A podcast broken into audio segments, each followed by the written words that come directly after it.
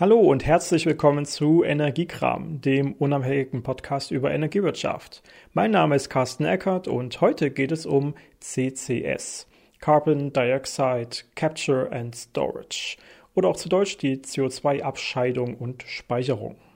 Bei CCS geht es darum, Kohlenstoffdioxidemissionen technisch abzufangen und nach dem Weitertransport dauerhaft einzulagern. Diese Einlagerung findet zum Beispiel in natürlichen unterirdischen Gaskavernen statt oder in leeren Ölreservoirs und ähnlichem. Der Prozess funktioniert so, dass zum Beispiel bei einem Kohlekraftwerk nach der Verbrennung der Brennstoffe die Treibhausgase abgefangen werden, bevor sie ausgestoßen werden.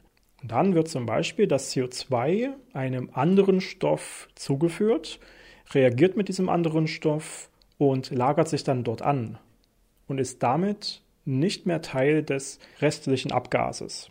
Das restliche Abgas wird dann ganz normal in die Luft abgegeben und das CO2 kann jetzt von den anderen Stoffen wieder abgenommen werden und ganz alleine weiter transportiert werden. Wer sich mit diesem Prozess etwas weiter beschäftigen möchte, kann zum Beispiel nach dem Begriff Aminwäsche suchen.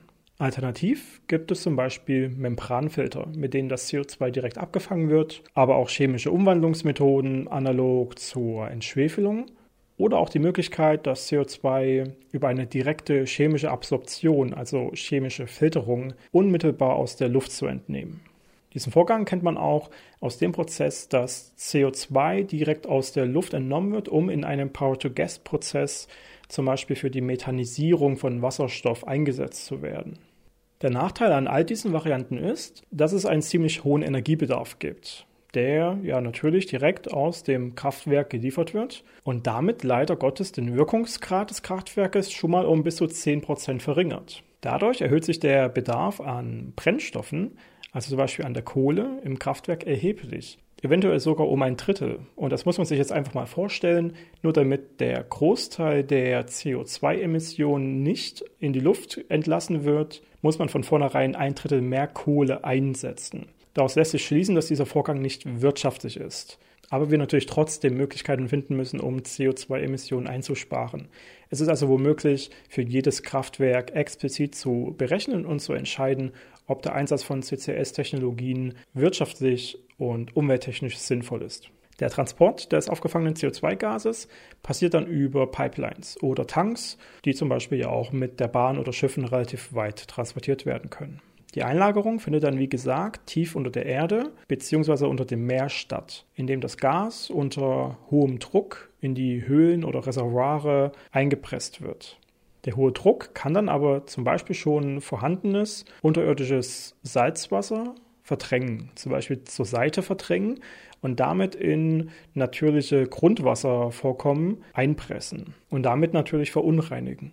Genauso gut kann es sein, dass diese unterirdischen Höhlen nicht auf diesen hohen Druck ausgelegt sind und deswegen menschengemachte Erdbeben hervorgerufen werden. Die Risiken der Einlagerung sind also auch immer mit abzuschätzen, wenn es darum geht, zu evaluieren, ob CCS-Technologie sinnvoll eingesetzt werden kann. Der Rechtsrahmen zum Einsatz von CCS ist international an vielen Stellen noch zu klären. In Deutschland haben wir aber seit 2012 das sogenannte Kohlendioxid-Speicherungsgesetz, kurz KSPG. Und im Dezember 2018 wurde im Bundestag ein Evaluierungsbericht vorgestellt. Der Evaluierungsbericht über die Anwendung des KSPG sowie über die Erfahrung zu CCS-Technologien. Dieser Bericht stellt den aktuellen Stand der Forschungsprojekte, der diversen Anwendungsfälle, der internationalen Rechtslage und eine Einschätzung zum Einsatz dar. Schlussendlich muss man überlegen, ob der Einsatz von CCS-Technologien sinnvoll ist. Er nutzt eben nur etwas, wenn es keine bessere Variante zur Vermeidung der CO2-Emissionen gibt und wenn der Einsatz wirklich wirtschaftlich ist. In Bezug auf zum Beispiel Kohlekraftwerke ist es dann ja wahrscheinlich sinnvoller, auf den Einsatz der Kraftwerke komplett zu verzichten und den Strom und die Wärme über erneuerbare Energien zur Verfügung zu stellen.